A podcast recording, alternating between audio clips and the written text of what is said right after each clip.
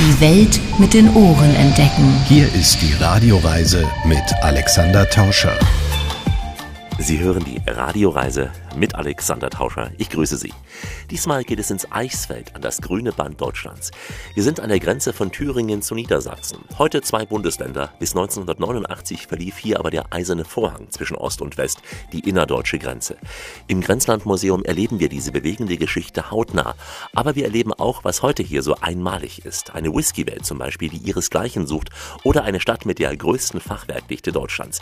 Und das sind Sie, unsere Gäste im Eichsfeld. Herzlich willkommen am Grünen Band. Mein Name ist Gino Sobuxo. Mein Name ist Mira Keune und ich bin die Leiterin vom Grenzlandmuseum Eichsfeld. Ich bin Bernd Ebrecht, der Burgherr der Whiskywelt Burg Scharfenstein. Mein Name ist Herbert Pfeiffer. Pfeiffer mit 3F. Mein Name ist Hubertus Werner und ich bin der Vorsitzende vom Treffpunkt Stadtmarketing Duderstadt. Hallo, ich bin der Christopher, Pressesprecher vom Alternativen Bärenpark Worbis. Die süßen Bären mit ihren teils traurigen Geschichten werden uns allen wohl sehr ans Herz wachsen. Also, auf geht's ins Eichsfeld. Bis gleich. Viel Spaß.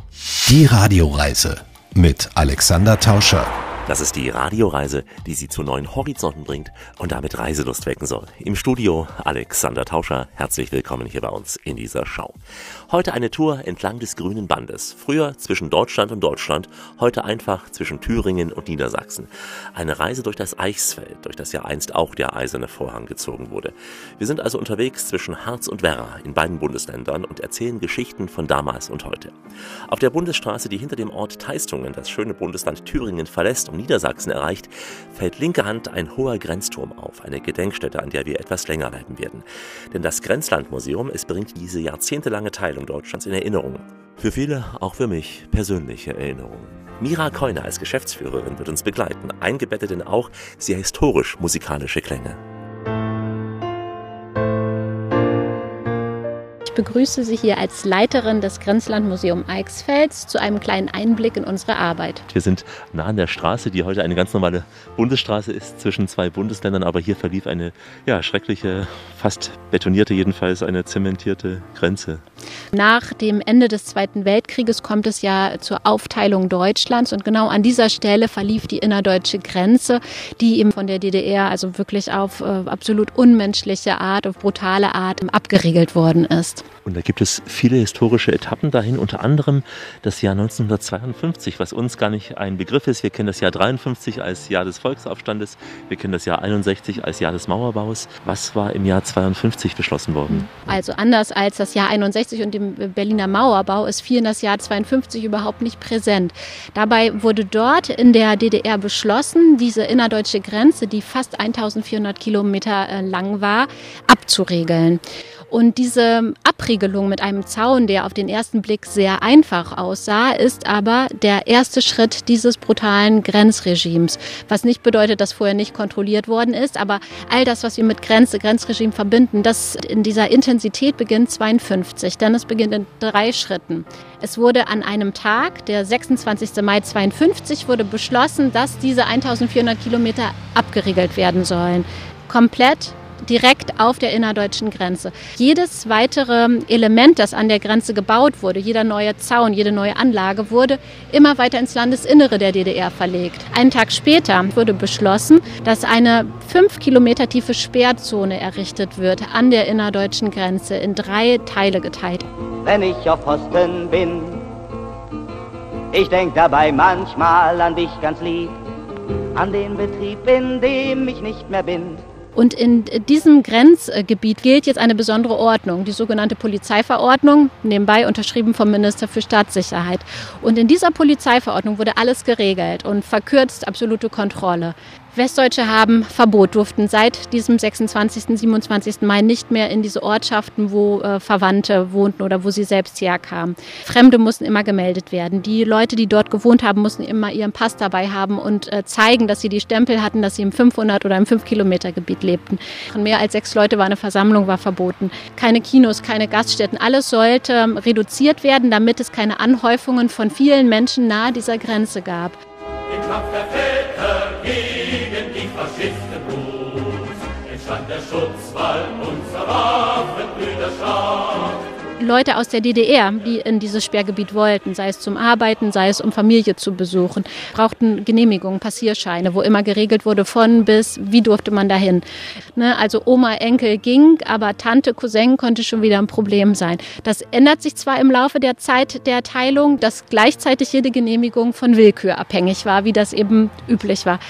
Und wiederum einen Tag später in der Nacht vom 28. auf den 29. Mai 1952 setzen nochmal als i-Tüpfelchen für den Beginn des Grenzregimes sogenannte Zwangsaussiedlungen ein. Also politisch missliebige Leute, die entlang dieser 1400 Kilometer in diesem 5 Kilometer tiefen Sperrgebiet gelebt haben, wurden willkürlich rausgepickt und umgesiedelt, haben also ihre Heimat verloren. Unter der Liste der ungefähr 4000 Thüringerinnen und Thüringer stand an den Innenminister geschrieben, hier Genosse, ist die Liste zur Beseitigung des Ungeziefers. Also auch das aus unserer Sicht etwas, wo man gut abbilden kann, wie dieser Staat, wie dieses System funktioniert hat, wie es gedacht hat, dass es diese Menschen, die nicht mitmachen wollten, weil sie gegen die Kollektivierung der Landwirtschaft waren, weil sie Westfernsehen geguckt hatten, weil sie ihre Verwandten im Westen besuchen wollten, dass die einfach so brutal umgesiedelt wurden worden sind. Was war das für eine Lust am 13.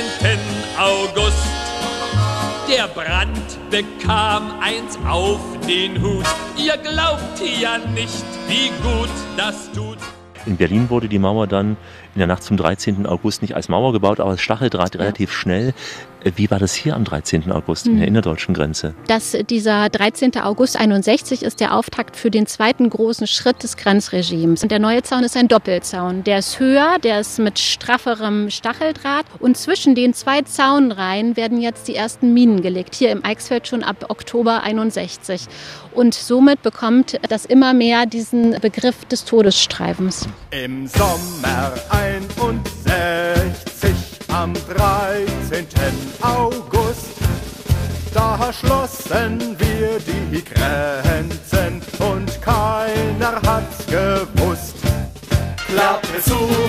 Klappe zu, Affe tot. Ja, so zynisch und brutal war nicht nur die Rhetorik dieses DDR-Grenzregimes. Wie die Teilung Deutschlands hier im Eichsfeld aussah, das lassen wir uns in der nächsten Etappe erzählen. Deutsch-deutsche Geschichten aus dem Eichsfeld. Heute in der Radioreise mit Alexander Tauscher entlang des grünen Bandes. Mehr als 40 Jahre lang trennte eine rund 1400 Kilometer lange Grenze die beiden deutschen Staaten. Es war eine Grenze, die von der DDR mit Minen, Zäunen, Sperrgebieten und Zwangsaussiedlungen abgeriegelt und kontrolliert wurde. Diese Grenze teilte Demokratie von Diktatur, Rechtsstaat von Willkür. Familien wurden getrennt und Jahrhunderte gewachsene Strukturen gekappt. Das Eichsfeld, das sich ja über Thüringen und Niedersachsen erstreckt, wurde durch diesen Stacheldraht besonders brutal getrennt. Daran erinnert uns gleich Mira Keune vom Grenzlandmuseum und zuvor beschreibt Brigitte Mira musikalisch das Leid der Teilung und zwar zwischen den beiden etwas nördlicher gelegenen Grenzorten Helmstedt im Westen und Marienborn im Osten. Denn so war es auch hier, zwischen Duderstadt im Westen und Teistungen im Osten. Sie ist aus Helmstedt und er aus Marienborn, sie haben einander so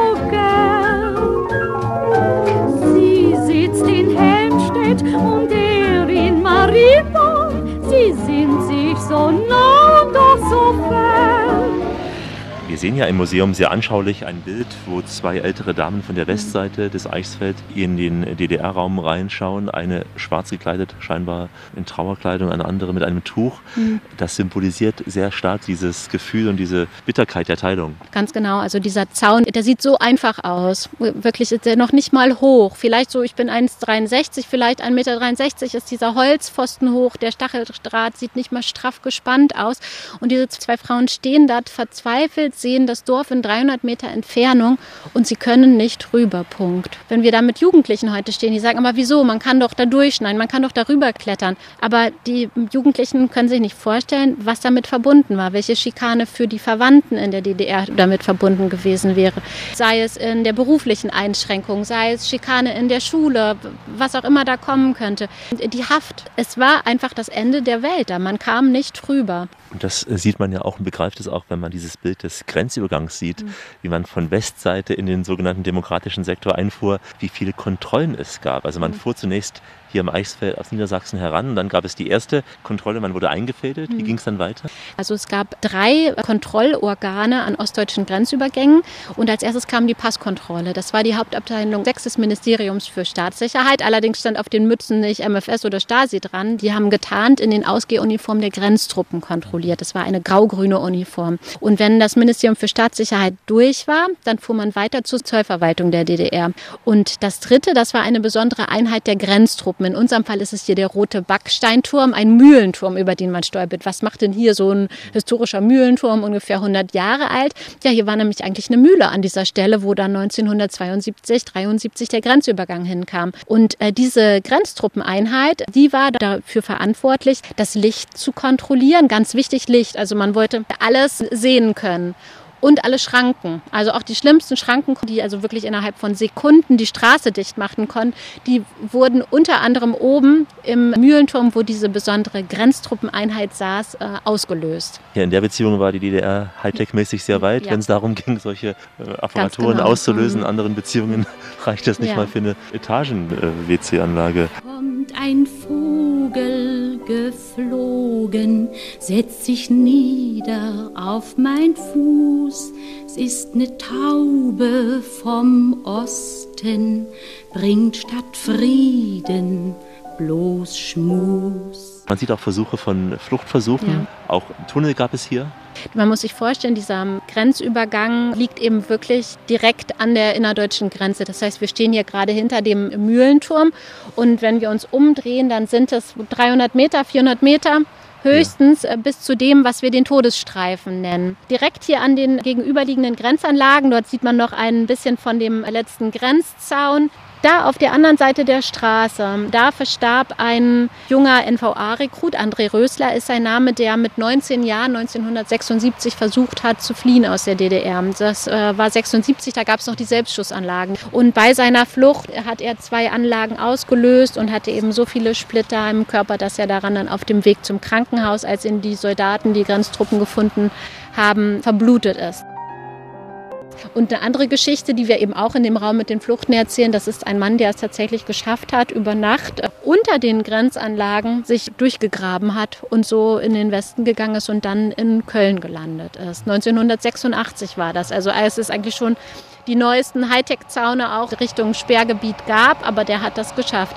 Also was eben auch zeigt, wenn ein System, wenn ein Regime versucht, alles zu kontrollieren und alles abzuregeln, dann ist es Gott sei Dank ein Versuch. Und der ist schlimm und der ist bestialisch, aber wir stellen fest, dass es dann doch Leuten immer wieder auch geglückt ist. Wenn Leute unser Land verlassen, stehen wir mitunter sprachlos still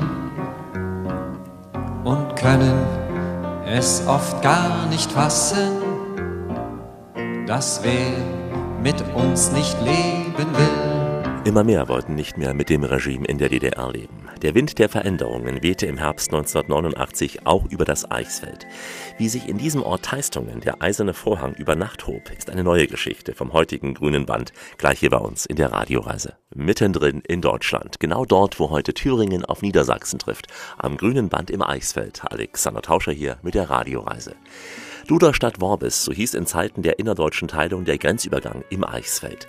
Von DDR-Seite aus kamen nicht so viele in den Westen, bekanntermaßen. Aus der Bundesrepublik konnten im Laufe der Jahre wenigstens Verwandte ihre Liebsten im Osten besuchen. Genau am Ort des ehemaligen Grenzübergangs befindet sich heute das Grenzlandmuseum Eichsfeld. An diesem Ort traf ich mich mit Museumsleiterin Mira Keune, an dem wir nun den Weg zum Mauerfall beschreiben und zunächst musikalisch an das zynische Marschlied der DDR-Grenztruppen erinnern. Unsere Grenzekompanie,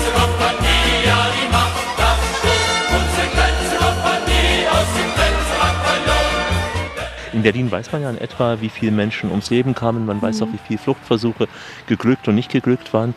kann man es hier schätzen im Eichsfeld zwischen 52 und 89? Das ist tatsächlich eine sehr schwierige und komplexe Frage. Es gibt ein Forschungsprojekt, das ist auf das Ergebnis gekommen, dass so rund 330 Menschen ihr Leben verloren haben an der innerdeutschen Grenze bei Fluchtversuchen. Manche Leute denken vielleicht, uh, das ist aber ja gar nicht so viel, wie man vielleicht geglaubt hat. Und jetzt kommt das große Aber. Die meisten Fluchten sind schon vor diesem fünf Kilometer tiefen Sperrgebiet verhindert worden, auf ganz unterschiedliche Art und Weisen. Sei es, dass das in einem Schulranzen aufgefallen ist, wo sich jemand vielleicht eine kleine Karte gezeigt gezeichnet hat, denn es gab ja keine Karten von den Grenzregionen, Straßen, wie ging das weiter? Also allein so eine Zeichnung. Dafür ist man bestraft worden, kam ins Gefängnis. Vorbereiten, Versuch und das Mitwissen, das stand unter Strafe. Deswegen ähm, ist das schon eine dramatische Zahl, diese 330, die dann hier verblutet sind oder in welcher Form auch immer äh, ihr Leben verloren haben.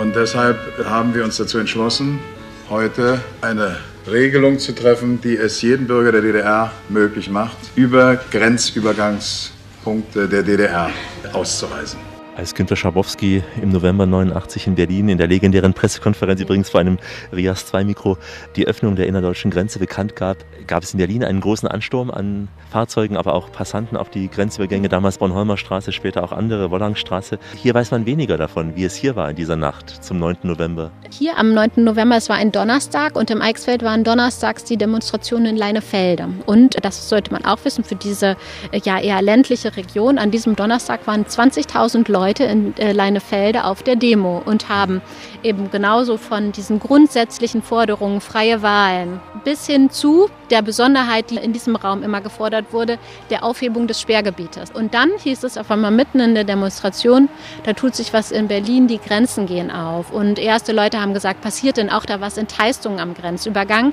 Aber auch hier hat sich was getan. Auch hier haben die Verantwortlichen das mitbekommen, dieses ostdeutschen Grenzübergangs und diskutiert, äh, wie geht man damit um. Und auf westdeutscher Seite parallel sind die Leute auf das Dorf auf der anderen Seite dieses Grenzübergangs gegangen, die Duderstädter, die in den Dörfern dort und haben gewartet, wann passiert denn hier was? Und tatsächlich sind da ganz viele niedersächsische Eichsfelder gewesen und haben gewartet. Und um 0.35 Uhr haben sie dort dann den ersten Trabi in Empfang genommen und aus dem ersten wurden immer mehr und mehr und mehr und mehr. So ein Tag, so wunderschön wie heute.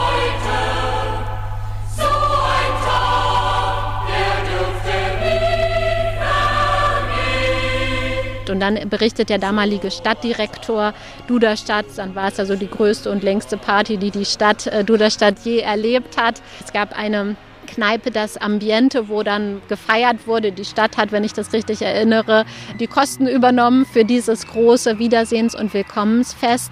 Aber eben auch, was logistisch, organisatorisch dann stattfinden musste. Wo sind Betten für Leute aus der DDR, falls jemand länger bleiben will? Wie geht man damit um? Dann einen Tag später das Begrüßungsgeld. Wie organisieren wir das? Wo sind die ganzen Auszahlstationen? Mit dem Mauerfall war trotzdem die DDR noch nicht abgewickelt. Es gab auch eine große Demonstration im Januar 1990, als tausende Menschen mit ihren Koffern hierher an die Grenze mhm. ins Eisfeld kamen. Mhm. Ja, auch ein ganz spannendes äh, Ereignis, die sogenannte Kofferdemo. Nach diesen wöchentlichen Demonstrationen entwickelt sich das hier zu thematischen Demonstrationen, die diese Region übergreifend organisiert worden sind. Und mit der Grenzöffnung hier in dieser geteilten Region kam wirklich ganz schnell die Forderung nach einer Einheit Deutschlands. Das war eigentlich so klar, die Grenze war jetzt offen, jetzt kann man das nicht mehr aufhalten, weil ja wirklich Familien so entzerrt wurden. Der Höhepunkt war diese Kofferdemo, wo man man gesagt hat, vor dem Hintergrund in diesem Moment Januar 90, dass vielleicht die SED doch wieder einen Aufwind bekommt und dass es vielleicht doch die Rolle rückwärts, nicht hin zu Reformen, zu frühen Neuwahlen mit möglicherweise einer Richtung deutsche Einheit. Und dann hat man hier gesagt, wenn äh, jetzt nicht die Reformen kommen, statt einer Rolle rückwärts, dann hauen wir alle ab. Und wir wissen, wie schlimm das war, wenn das Land ausblutet. Und dann äh, hat man gesagt, nehmt eure Kinder, nehmt eure Koffer, kommt mit Bollerwagen, kommt mit allen hier zum Grenzübergang und dann marschieren wir wir rüber zum westdeutschen Grenzübergang und dort gab es dann die große Kundgebung. Und so ein Druck von 50.000 Mann, also das halbe Eichsfeld, das ist schon eine Hausnummer. Mein Land, mein Land und war es doch nicht mehr, als es die Menschen band, an sich mit Macht und hinterlässt. Ich hab's geliebt gehabt hab's geliebt, gehasst, mein Land. Das Land, das verschwand. Veronika Fischer, die ja vor dem Mauerfall aus der DDR ausgewandert war und sich zur Wendezeit Gedanken über ihr einstiges Heimatland machte. Gänsehautmomente, die man beim Besuch im Grenzlandmuseum bekommt und was dort zu sehen ist und wie sich das grüne Band aus den Todesstreifen in eine Lebenslinie verwandelte, das schauen wir uns gleich an. Wir entdecken die Welt mit den Ohren und fangen die Eindrücke im Mikrofon ein. Hier ist das Ergebnis. Die Radioreise aus dem Eichsfeld und Alexander Tauscher hat die Ehre. Einst trennten Mauer und Stacheldraht Deutsche in Ost und West. Heute verläuft das grüne Band entlang dieser einstigen innerdeutschen Grenze. Direkt am grünen Band im Eichsfeld liegt das Grenzlandmuseum und bietet Besuchern Ausstellungen, die sich über verschiedene historische Gebäude sowie auch die Außenanlagen am ehemaligen Todesstreifen verteilen. Es geht um das, was wir hier in der Radioreise bereits aufgerollt haben. Das DDR-Grenzregime, das Leben mit der Grenze in Ost und West, sowie auch die friedliche Revolution und auch die Grenzöffnung im Wendejahr 1989. Museumsleiterin Mira Keun Freunde begleitet uns noch einmal in dieser Etappe, in der wir den Kreis zum vereinten Deutschland schaffen. Denn es singt Anke Lautenbach die DDR-Hymne im musikalischen Westgewand.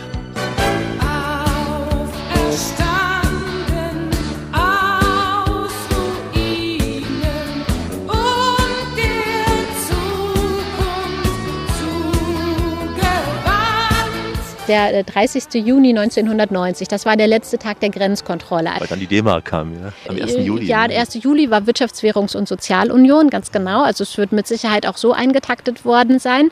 Dann freier Verkehr. Ab wann gab es dieses Museum, dieses Grenzlandmuseum? Ja. Also 1995, am 11. November, äh, ist das Museum eröffnet worden. Und heute als Besucher kann man noch viele Relikte sehen, natürlich nicht alles. Unter anderem sehen wir dieses große, wie nennt man ein, das? Ein Pylon. Das heißt, das sind diese äh, Pylone, diese großen äh, Symbole an der Straße mit dem DDR-Emblem drin, wo die DDR, der war es ja sehr wichtig, immer zu sagen, wir sind ein richtiger Staat, ein souveräner Staat. Und dieses große große Pylon, das stand eben direkt an der Straße hinter der innerdeutschen Grenze, um gleich zu zeigen, so, hier ist das Herrschaftsgebiet der DDR, um gleich klarzumachen, hier gelten unsere Regeln. Sie haben jetzt das Emblem bewusst sicher nach unten getan? Ja, ganz genau. Sie wollten es nicht oben haben, ja? ja? ganz. Das ist ja dann doch eine Diktatur gewesen und da kann man schlecht dieses Symbol irgendwo oben dranhängen, ein staatliches Symbol. Ähm, wir sind ein Museum, aber zugleich eine Gedenkstätte, das eben ganz stark diesen Diktaturcharakter am Beispiel der Grenze herausstellt, die Wechselspiele zwischen zwischen dem Versuch zu fliehen und dem, was folgt, wenn das nicht stattgefunden hat, in den MFS-Untersuchungshaftanstalten, die Haft dort, ähm, was ist nach der Haft passiert.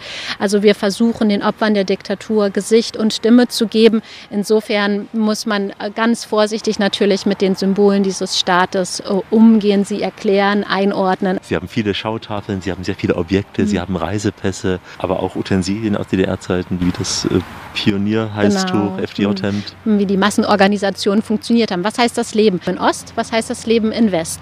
Und sie zeigen auch, dass diese Mauer nicht die einzige war, dass es auch heute noch welche gibt. Äh, sie mhm. haben Objekte aus äh, Südkorea, Nordkorea dargestellt, ja. Palästina. Mhm. Das ist uns auch ganz wichtig, dass wir sagen, zum einen, Geschichte hört nicht auf und unsere Geschichte ist nicht vergangen, auch wenn wir das Glück der Grenzöffnung der deutschen Einheit haben und diese Einheit ja ein Prozess ist, an der wir alle tagtäglich, ob bewusst oder unbewusst, äh, daran arbeiten, sondern es gibt auch ganz aktuell Grenzen, politische Grenzen. Wir wollen das nicht gleichsetzen auf keinen Fall. Aber vergleichen und klar machen, was heißt so eine Grenze für die Menschen auf beiden Seiten. Und da haben wir ein äh, Kunstprojekt am Anfang unserer Ausstellung mit das Spiegelkabinett mit der These Grenzen spiegeln das System und zeigen dort Ausschnitte der Grenze zwischen den USA und Mexiko, zwischen Spanien und Nordafrika, zwischen Nord- und Südkorea, Israel und Palästina. Wie reagieren Südkoreaner, wenn sie zu Ihnen kommen und sehen, wie friedlich schnell das bei uns mit der Mauer abgewickelt wurde? Ich glaube, sehr beeindruckt und auch demütig, dass das so passieren konnte und sind, wenn Delegationen kommen, immer ganz interessiert,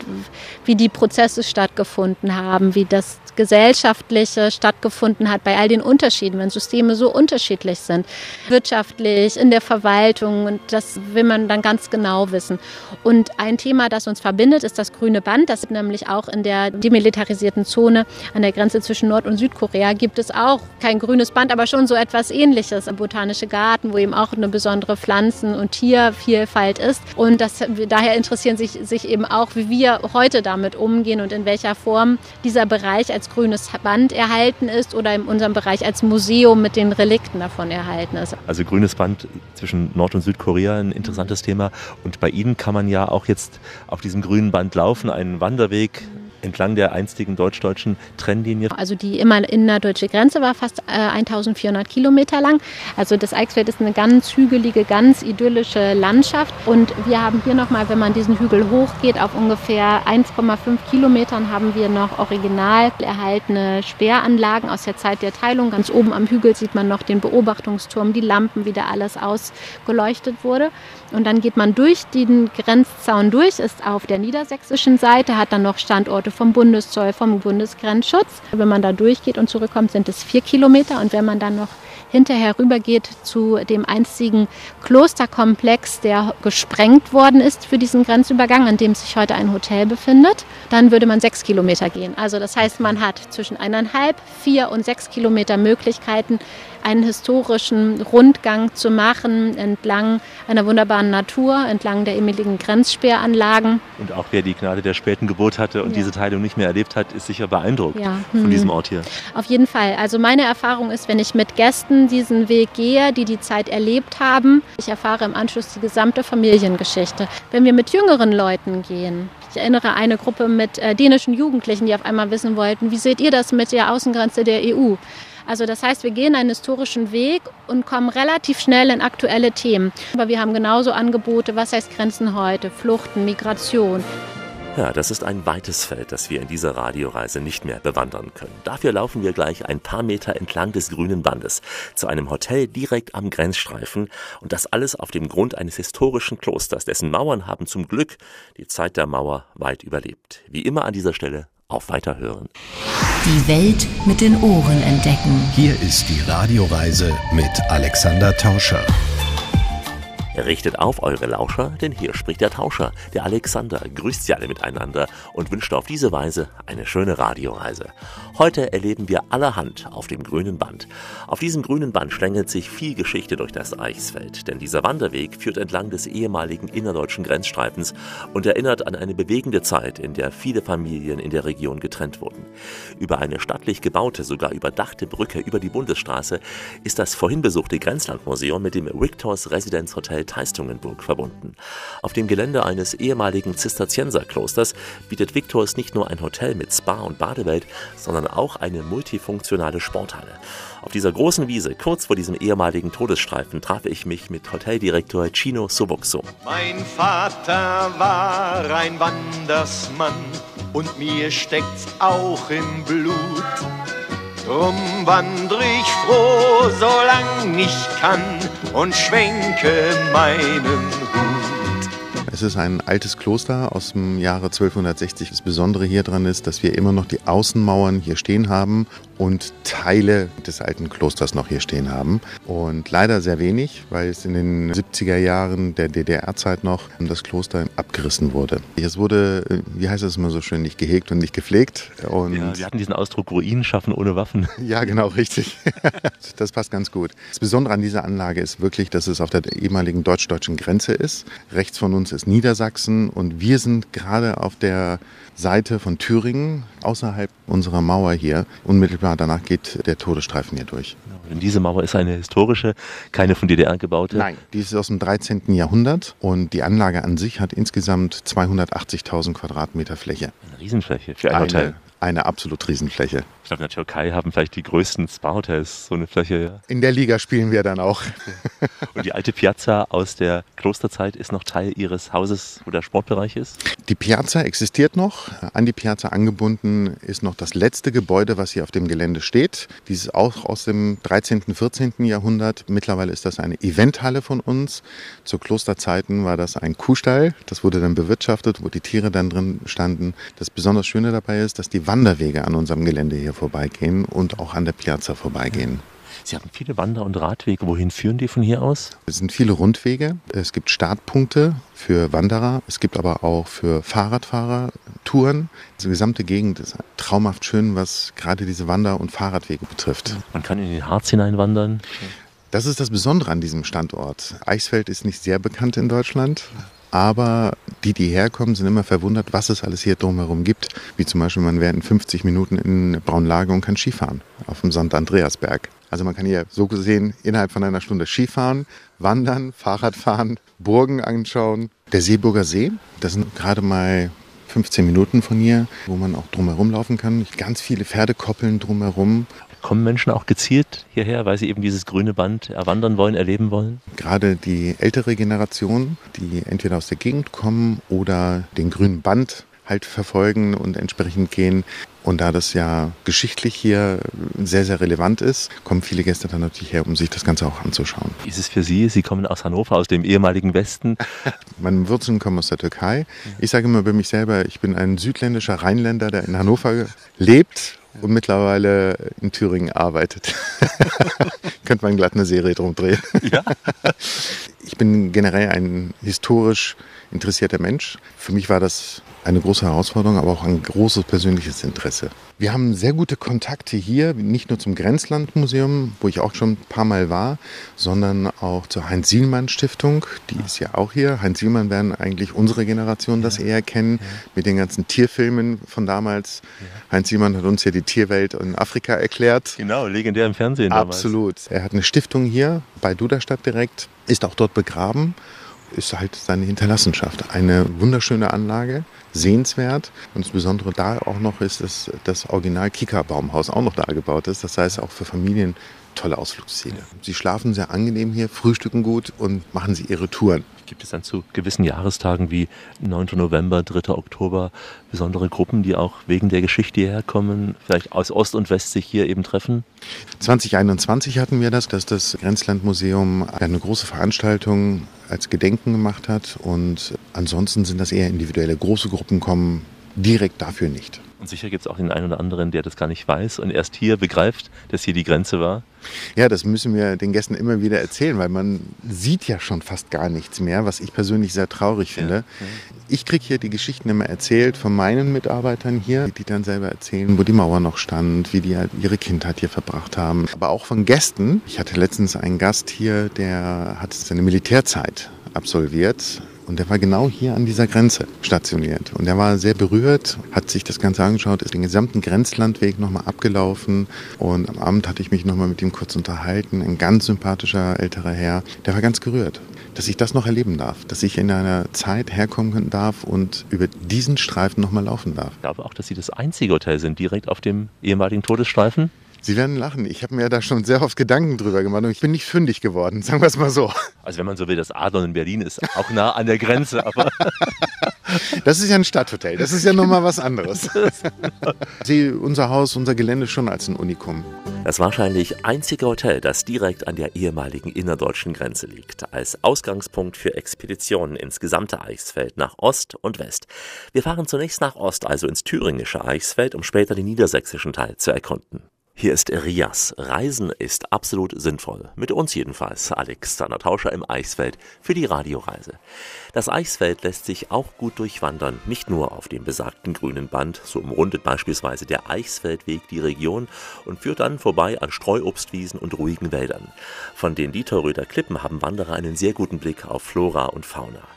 Das Grüne Band ist nicht nur ein geschichtlich interessanter Wanderweg, sondern auch das größte Naturschutzprojekt in Deutschland. Auf den rund 1400 Kilometern leben und gedeihen mehr als 1200 geschützte und bedrohte Tier- und Pflanzenarten. Bedroht sind oft auch Bären, nicht in der Natur, sondern dort, wo Menschen glauben, stärker als Bären zu sein. Bewegendes dazu erfuhr ich im Gespräch mit Christopher Schmidt. Er ist nämlich Pressesprecher der Stiftung für Bären und arbeitet auch für den alternativen Bärenpark in Leinefelde-Worbis.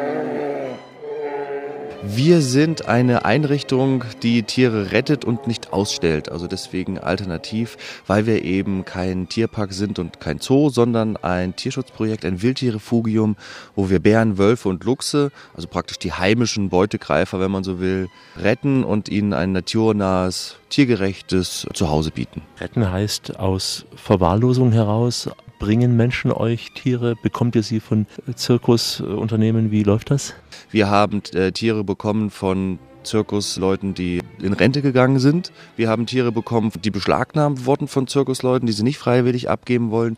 Wir haben aber auch Tiere bekommen, die aus dem Zoo kamen, wo man dann die Haltung aufgegeben hat. Oder Doro zum Beispiel, die wurde in Spanien in einem Zoo geboren und ausgestellt, den hat man dann einfach verlassen. Da haben dann die Mitarbeiter von heute auf morgen die Tore geschlossen, sind weggegangen und die Tiere sind zurückgeblieben. Äh, das ist so die Bandbreite. Also grundlegend, ja, die Tiere kommen alle aus schlechten Haltungen, wurden verwahrlost, wurden teilweise stark misshandelt. Also gerade wenn ich da so an die Bärin Dagi denke, die eine ehemalige Zirkusbärin war, die ähm, so wie sie am Anfang auf Menschen reagiert hat, wirklich äh, massive Misshandlungen durchgelebt haben muss. Das bedeutet auch, dass ihr teilweise kranke Tiere bekommt, die ihr aufpäppeln müsst, eventuell sogar ärztlich behandeln müsst? Ja, also grundlegend äh, sind die Tiere auf irgendeine Art leider immer krank, die wir kriegen. Also entweder körperlich, starke Beeinträchtigung durch eben die Misshandlung. Alle kommen mit einer starken psychischen Störung an. Also die sind alle geistig krank, kann man so sagen, weil sie eben auf kleinem Terrain gehalten wurden, weil sie in kleine Käfige gesperrt wurden oder in Kerker.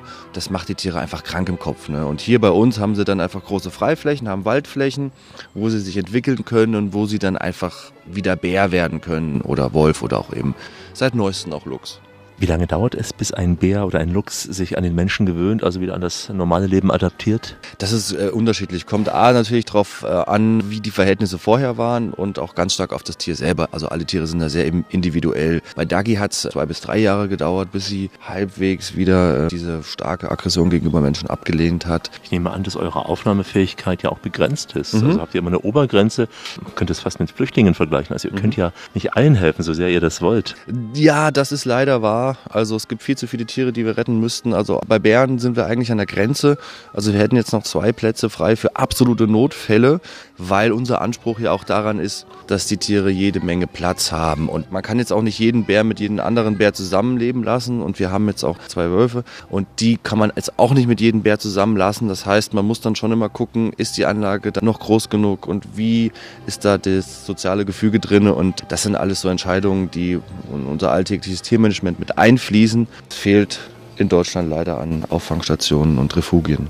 Das ist traurig und es fehlt an Tierpflegern, an sich ja ein Traumberuf. Viele mhm. wollten immer Tierpfleger werden, scheinbar auch das Mangelware. Ja, leider ist der starke Fachkräftemangel auch natürlich im Bereich der Tierpflege bei uns, weil wir zumal ja auch mit Raubtieren arbeiten. Also Wolf, Luchs und Bär sind jetzt keine Tiere, die man eben mal so am Wochenende nebenbei versorgt, sondern das ist natürlich ein Fulltime-Job, der eben auch körperlich natürlich anstrengend ist. Ja, also wenn man dann viermal am Tag füttern muss und das auch mit Bereichen, wo es dann in die über 100 Kilo Grenze weit drüber geht. Man muss einfach auch eine gewisse Leidenschaft dafür haben und natürlich die Ausbildung und die Kombination ist leider aktuell ein bisschen dünn gesät. Schade. Und ich nehme an, gerade in so einem alternativen Bärenpark wie hier als Tierpfleger muss man ein besonderes Herz für Tiere haben, weil es ja besonders leidende Tiere sind, als in einem ganz normalen Zoo. Genau, also man sieht hier natürlich sehr viel Leid. Das erstmal zu verkraften, geistig natürlich, ist äh, eine Sache. Aber das andere ist dann natürlich, dass man auch sieht, wie sich die Tiere entwickeln. Ja, also wenn man dann wirklich sieht,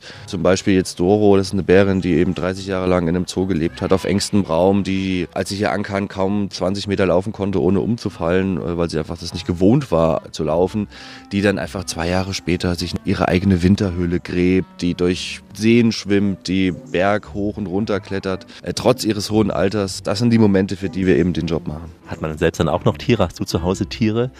wir haben seit neuestem eine Katze. Wurde hier gefunden, eine Fundkatze. Also auch zu Hause sind die Tiere alle aus dem Tierschutz. Und ähm, ich glaube, jeder von uns hat hier irgendwo einen Tierschutzfall auch zu Hause sitzen, den er irgendwo aufgenommen hat. Ein kleiner Bär mit großen Ohren das ist mein Talisman.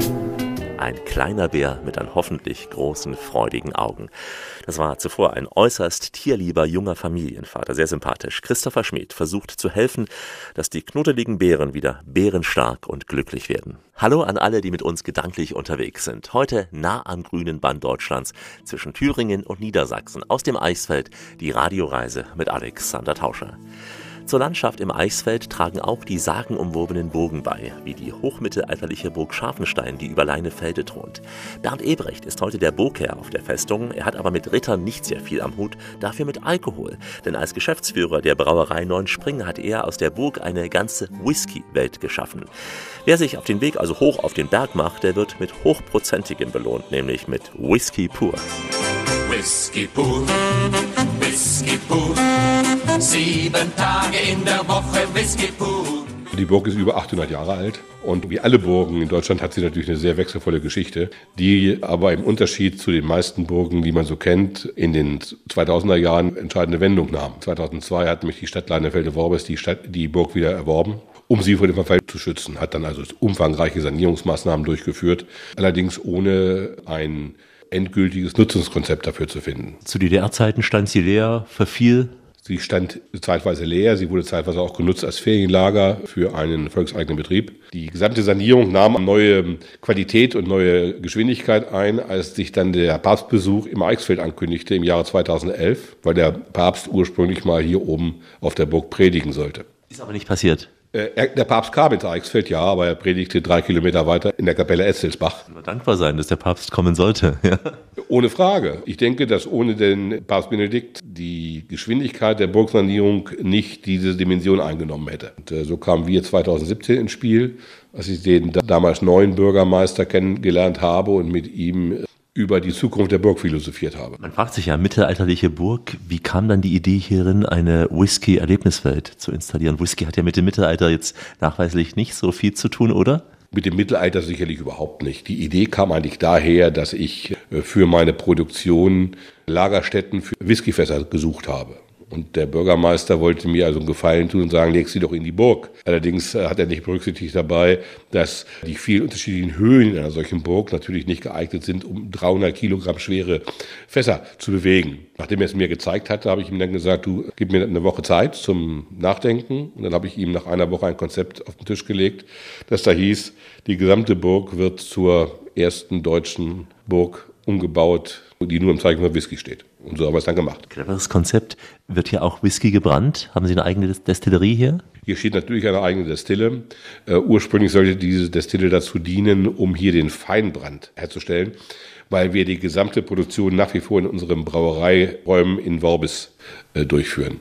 Äh, aber durch die anhaltenden Baumaßnahmen konnten wir unseren Rohbrand gar nicht hier hoch transportieren, sodass diese Brennblase, die hier steht, eigentlich eine Schaubrennblase ist. Der Besucher kann äh, sehen, showmäßig, wie gebrannt wird. Der Besucher kann auch hier in der Whisky-Erlebniswelt alles erleben, was mit der Produktion von Whisky zusammenhängt, mit der Lagerung von Whisky zusammenhängt und natürlich auch äh, jede Menge probieren. Die Rundtour beinhaltet zunächst die Destillerie, dann auch die Reifung im Fass. Sie haben da wahrscheinlich auch historische Holzfässer. Ja, äh, bei unserer Rundtour, die jeder auf eigene Faust vornehmen kann, aber sich auch einer Führung anschließen kann, zeigt eigentlich alles, angefangen vom Grundstoff, woraus besteht Whisky, über die Geruchserlebnisse, über die Fragen, wie Whisky aussieht, bis hin zur Whisky-Lagerung und Whisky-Reifung. Wir als Radioreise müssen ja alkoholfrei bleiben, deswegen hat Ihre nette Kollegin mir eine Flasche Apfelschorle gegeben und als ich dann die Flasche sah und dieses Format des Flaschenhalses, dachte ich, das kennst du ja aus DDR-Zeiten. Das ist äh, für Menschen, die in der DDR noch gelebt haben, ein Begriff. Ja, die Brauerei Neuenspringe war zu DDR-Zeiten im VEB ähm, Erfurt angeschlossen und war eine der ersten Brauereien in der DDR damals, die die berühmte Vita Cola herstellte. Und die Abfüllung dieser Vita Cola erfolgte in diesen Flaschen, die Sie hier vor sich stehen sehen. Wir haben diese Flaschentradition fortgesetzt. Nachdem sie nicht mehr im Original produziert wurde, haben wir sie individualisiert. Burg Scharfenstein rein etwas für Whisky-Interessierte oder ist es auch etwas, wo Sie sagen würden, hier kann man auch mal als Familie mit Kindern einfach her, um sich hier umzuschauen? Es ist im Prinzip eine Location für die ganze Familie. Für jeden, der Spaß an Historie hat, der Spaß an Landschaft hat. Wir dürfen nicht vergessen, dass wir eine ganz tolle Umgebung hier haben. Unendliche Wälder zum Wandern. Hier kann man viel unternehmen. Wenn wir mal diesen virtuellen Rundblick tun würden, 360 Grad, was sieht man von hier aus? Von hier aus kann man bis in den Harz hineinblicken. Bei gutem Wetter sieht man den Brocken. Das ist der Fernblick. Direkt vor den Füßen der Burg liegt der Eichsfelder Kessel mit der Leinequelle. Leine ist ja kein unbekannter Fluss, der ja bekannterweise durch Hannover fließt. Unterm Strich auch das Nordseewasser speist, weil die Leine fließt auch mal in die Aller und die Aller in die Weser und die Weser in die Nordsee. Also die Leinequelle ist hier, direkt unterhalb der Burg. Nach Osten hin haben wir irgendwann das Thüringer Becken und nach Süden, ja, haben wir wunderschöne Mittelgebirgslandschaften, die bis in den Naturpark Heinig.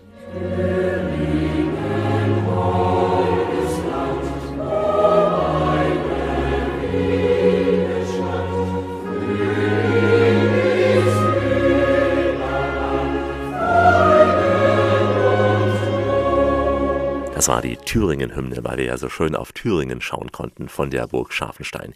Die Whisky-Welt auf der Burg. Der Burgherr geht davon aus, dass diese Welt in Europa einmalig ist. Vielleicht irgendwo in Schottland auf einer Burg wird auch Whisky gebrannt, aber auf Scharfenstein herrsche man auf einer kontinentaleuropäischen Einmaligkeit. Die beste Bildung findet ein gescheiter Mensch auf Reisen, sagte einmal der gute Goethe. Also folgen wir seinem Rat heute auf der Expedition durch das Eichsfeld. Alexander Tauscher hier für die Radioreise. Historisches Fachwerk findet man im Eichsfeld in Dingelstedt, Heilbad Heiligennacht, Leinefelde Worbis und vor allem in Duderstadt. Und damit reisen wir nun über die einstige Grenze nach Westen. Heute ein klitzekleiner Sprung von Thüringen nach Niedersachsen. Duderstadt wurde Mitte des 10. Jahrhunderts erstmals urkundlich erwähnt und zählt zu einer der schönsten Fachwerkstädte Deutschlands. Der Blick auf die Silhouette dieser Eichsfeldstadt, der wird geprägt von den imposanten Türmen der Syriakus-Basilika und der Servatiuskirche, wie auch dem gedrehten Helm des Westerturms. Vor den Erkertürmen des historischen Rathauses traf ich mich mit Ortsheimatpfleger Herbert Pfeiffer. Pfeiffer mit 3F, wie in der Feuerzangenbowle, wie er betont. Hier vom Westturm des Rathauses grüßt zu jeder ungeraden Stunde der, man hört es im Hintergrund, der Anreischke. Was es ist, wird uns gleich erklären. Begleitet nämlich von seinem Glockenspiel nickt diese skurrile Figur den Gästen der Stadt sehr freundlich zu. Ja, zurzeit läutet der Anreischke, der Festungsbaumeister der Stadt Duderstadt, der um 500 den Stadtwall errichtet hat.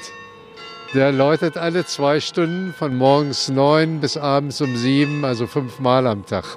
Und damit sind wir ja, Herr Pfeiffer, schon vor Ihrem Schmuckstück, dem Rathaus, dem historischen. Das Rathaus ist natürlich ein ganz, ganz besonderer Bau. 1302 ist mit dem Bau begonnen worden. Hat Ähnlichkeit zu dem in Wernigerode. Das ist richtig. Ähnlichkeiten bestehen auch zu dem Rathaus in Fritzlar und auch in Michelstadt im Odenwald. Und wir sind ja in Duderstadt, der Stadt mit der meisten Dichte an Fachwerkhäusern. Jedenfalls gibt es wenige Städte in Deutschland, die so eine Dichte an Fachwerkhäusern aufweisen. Wie kam es dazu? Es kam dazu, dass bis 1900 in Duderstadt ausschließlich mit Fachwerktechnik gebaut worden ist. Ausnahmen bilden die beiden großen Kirchen, der Unterbau des Rathauses, die Stadtmauer und auch die Stadttore, von denen eins noch vorhanden ist. Ich nehme an, auch eine Stadt der Handwerker war Duderstadt stets gewesen. Duderstadt war immer eine Stadt der Handwerker und den Handwerkern ist es auch zu verdanken, dass der zweite Siedlungskern der Stadt, der hier am Rathaus und in der Nähe von der Basilika St. Cyriakus liegt, gewachsen ist und dann schließlich mit dem anderen Siedlungskern an der Servatiuskirche zusammengewachsen ist. Handwerker und Kaufleute haben dafür gesorgt, dass dieses städtische Gebilde entstanden ist. Und sicher auch dafür, dass Duderstadt eine vermögende Stadt war. Handwerker hatten ja damals einen gewissen Reichtum auch in die Städte gebracht. Duderstadt war eine vermögende Stadt, wobei der Duderstädter Handel wohl ausschlaggebend gewesen ist für die gute finanzielle Lage. Jetzt drängt sich mir die Frage auf, hatten Sie das Glück, dass Sie im Zweiten Weltkrieg nicht beschädigt wurden, dass Sie verschont wurden von Angriffen? Duderstadt hatte in den letzten Tagen des Zweiten Weltkriegs einen Kampfkommandanten der Reichswehr, der die verbliebenen Reichswehrsoldaten in die Festung Harz geschickt hat. Nachdem die Reichswehr hier abgerückt war, hat er die Stadt kampflos den Amerikanern überlassen, sodass hier nichts passiert ist und auch während des äh, Zweiten Weltkriegs selbst sind hier keine Bomben gefallen. Duderstadt ist im Original erhalten geblieben.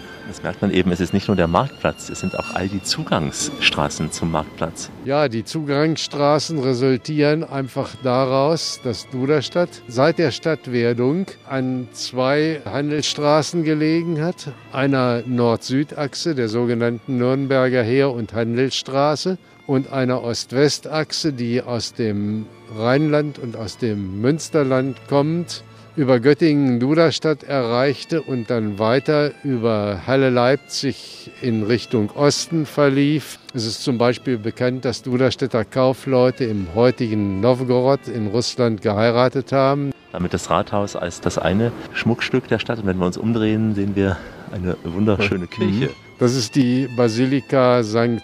Syriacus ist die Hauptkirche der Katholiken, zumindest im unteren Eichsfeld. Ihre Stadtführungen, Herr Pfeiffer, dauern in der Regel anderthalb Stunden. Ich glaube, Ja. Sie könnten viel, viel mehr noch erzählen über diesen Ort und sicher auch noch über manche Gasse, manchen Hinterhof. Ja, ich mache hier auch intensiv Stadtführungen. Die beginnen dann zum frühen Nachmittag und enden mit dem späten Kaffee trinken. Sehr schön. Und das Ganze nennt sich ja bei Ihnen Ortsheimatpfleger. Das heißt, Ja. Sie forschen sich ja auch, sind sehr akribisch dabei, wenn es neue Entdeckungen gibt, Niederschriften, all das. Ja, zumindest werde ich davon in Kenntnis gesetzt. Unter anderem ist von mir ein Buch über die Duderstädter Kirchtürme erschienen. Ja, wir sprachen also mit dem wandelnden Lexikon dieser Eichsfeldstadt. In Duderstadt, da wird Tradition auch gelebt. Immer rund um das zweite Juli-Wochenende läuft das Schützenfest des Vereins. Der Duderstädter Schützenverein, der besteht bereits seit 1302 und ist somit einer der ältesten in Deutschland. Die Radioreise mit Alexander Tauscher geht langsam in die Schlussetappe. Heute unterwegs im Eichsfeld. Dinkel steht auf thüringischer Seite, gehört zu den ältesten Orten im Eichsfeld, erstmals Anfang des 9. Jahrhunderts erwähnt. Schnell galt dieser Ort als Stadt des Handwerks, denn hier arbeiteten Woll- und Kammspinnereien, Feilenhauereien oder auch Mühlenbaufirmen. Noch heute sind mehr als 300 Handwerks- und Gewerbetreibende hier ansässig. Wir schauen uns in dieser Runde noch einmal im historischen Duderstadt um, gemeinsam mit Hubert Werner, dem Vorsitzenden des Treffpunkt Stadtmarketing. Ich bin hier in der Funktion als Treffpunkt Stadtmarketing-Vorsitzender. Ist die Vereinigung der Gewerbetreibenden hier von Duderstadt. Wir treffen Sie jetzt mitten auf einem Samstagsmarkt, an dem äh, Duderstadt besonders belebt ist. Ja, Duderstadt ist ein Marktstandort und wir haben hier seit alters her immer sonnabends und mittwochs den Wochenmarkt, der vormittags stattfindet hier in Duderstadt von 7 bis 13 Uhr die beiden Tage. Und da ist natürlich die Stadt besonders gefüllt, weil hier ganz viele Leute ihre grünen Produkte, also äh, Gemüse und Fleisch und Wurst hier auf dem Wochenmarkt einkaufen. Man trifft Leute, das ist wichtig. Sind das Bauern, auch andere Handwerker aus beiden Teilen, also Niedersachsen und Thüringen, die hierher kommen und liefern und verkaufen? Wir liegen hier so dicht an der Grenze äh, zwischen Thüringen und äh, Niedersachsen, dass hier natürlich auch Thüringer Betriebe ihre Waren anbieten. Schon seit Grenzöffnung hat sich das ganz schnell eingependelt und hat den Ursprung vom vor dem Zweiten Weltkrieg natürlich ähm, wieder zurückgewonnen. Wir haben also wieder Ober- und Untereichsfeld vereint und haben äh, Thüringer und Niedersachsen Anbieter hier selbstverständlich. Was auch auffällt beim spontanen Durchlaufen, dass Sie auch in den Fachwerkhäusern überall Filialen der großen Ketten haben. Also hier hat man es geschafft, diese Einkaufsketten mit zwei, drei Buchstaben auch in diese Struktur einzubinden hier. Gut, man muss einfach sehen, das findet natürlich überall statt. Die inhabergeführten Geschäfte werden leider immer weniger in allen Städten der Bundesrepublik. Aber wir haben auch so ein bisschen darauf hingewirkt, dass wir die großen Ketten hier nach Duderstadt holen, um eben den Standort Duderstadt als Handelsstandort wirklich attraktiv zu halten. Wenn ich als Urlauber zum Beispiel aus Teistungenburg hierher komme und möchte typisch Abendessen gehen, das wäre dann ja niedersächsisch, was würden Sie empfehlen in Duderstadt? Also Lokalität, aber auch von den Gerichten her? Da haben wir hier doch sehr gute Lokalitäten wie den Kronprinzen in Furbach oder ähm, da gibt es einiges, wo man noch heimische Küche hier verkosten kann. Sie sind gut angebunden nach Niedersachsen, Göttingen, Hannover von hier aus? Ja, wir sind sehr gut angebunden. Sie können von Duderstadt alle 20 Minuten mit einem Bus in Richtung Göttingen fahren. Wir haben Linien von Duderstadt nach Herzberg.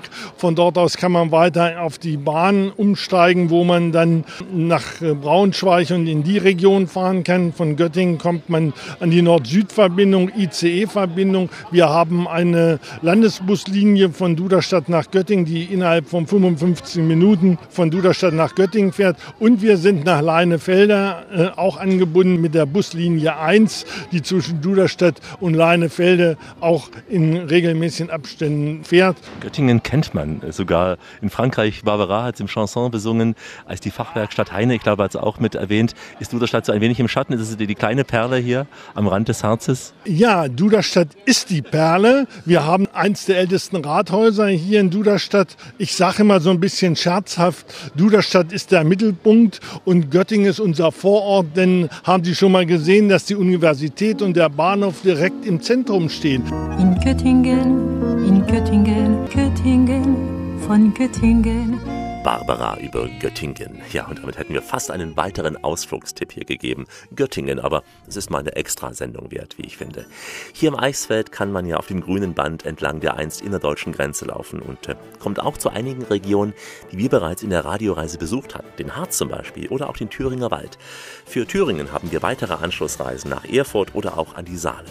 In Niedersachsen bieten wir zwei Radioreisen entlang der Feenroute an und eine Sendung aus Wangerooge. Das alles zu finden auf www.radioreise.de, der akustische Urlaubskatalog, der einfach richtig süchtig nach Reisen macht in unseren Bildern und Texten aus den Blogs. www.radioreise.de und überall da, wo man auch im Eichsfeld gute Podcasts findet. In diesem Sinne zum Abschied Goodbye, au revoir, ciao, adios, tociens, hoi, auf Wiederloge, do widzenia, ayowomba, wislat, do svidania, gülü ma salama und shalom und vor allem tschüss. Mira Keune vom Grenzlandmuseum Eichsfeld. Ich lade Sie herzlich ein, bei uns Geschichte zu erfahren mit allen Sinnen. Also riechen, tasten, fühlen, sehen. Deutsche Zeitgeschichte mitten in Deutschland. Das ist was ganz Besonderes hier bei uns. Mein Name ist Gino Sowuxo. Ich kann Ihnen allen nur empfehlen, besuchen Sie diese Anlage am Grünen Band an einer historischen Stelle mit viel Erlebnis, viel Natur und einem besonders schönen Gastgeberhaus. Ich bin Bernd Ebrecht, sozusagen Burgherr auf Burg Scharfenstein, mitten im Eichsfeld gelegen und das Eichsfeld liegt mitten in Deutschland. Wir freuen uns auf jeden Besucher, der uns die Ehre gibt und werden ihn hier nicht nur mit Whisky verwöhnen. Mein Name ist Hubertus Werner und ich darf Sie alle herzlich einladen, nach Duderstadt zu kommen. Wer noch nicht in Duderstadt war, hat einfach was verpasst. Herbert Pfeiffer, ich verabschiede mich ganz herzlich von Ihnen und habe nur noch eine Bitte. Kommen Sie nach Duderstadt, da können Sie etwas erleben. Christopher Schmidt vom alternativen Bärenpark Worbis, dem ersten Bärenrefugium in Deutschland. Und hier sieht man einfach, wie Bären wieder Bären werden. Allein schon die süßen Beeren sind eine Reise wert. Also bleiben Sie schön reisefreudig, meine Damen und Herren, denn es gibt noch mindestens 1000 Orte in dieser Welt zu entdecken. In diesem Sinn, wie immer, bis bald.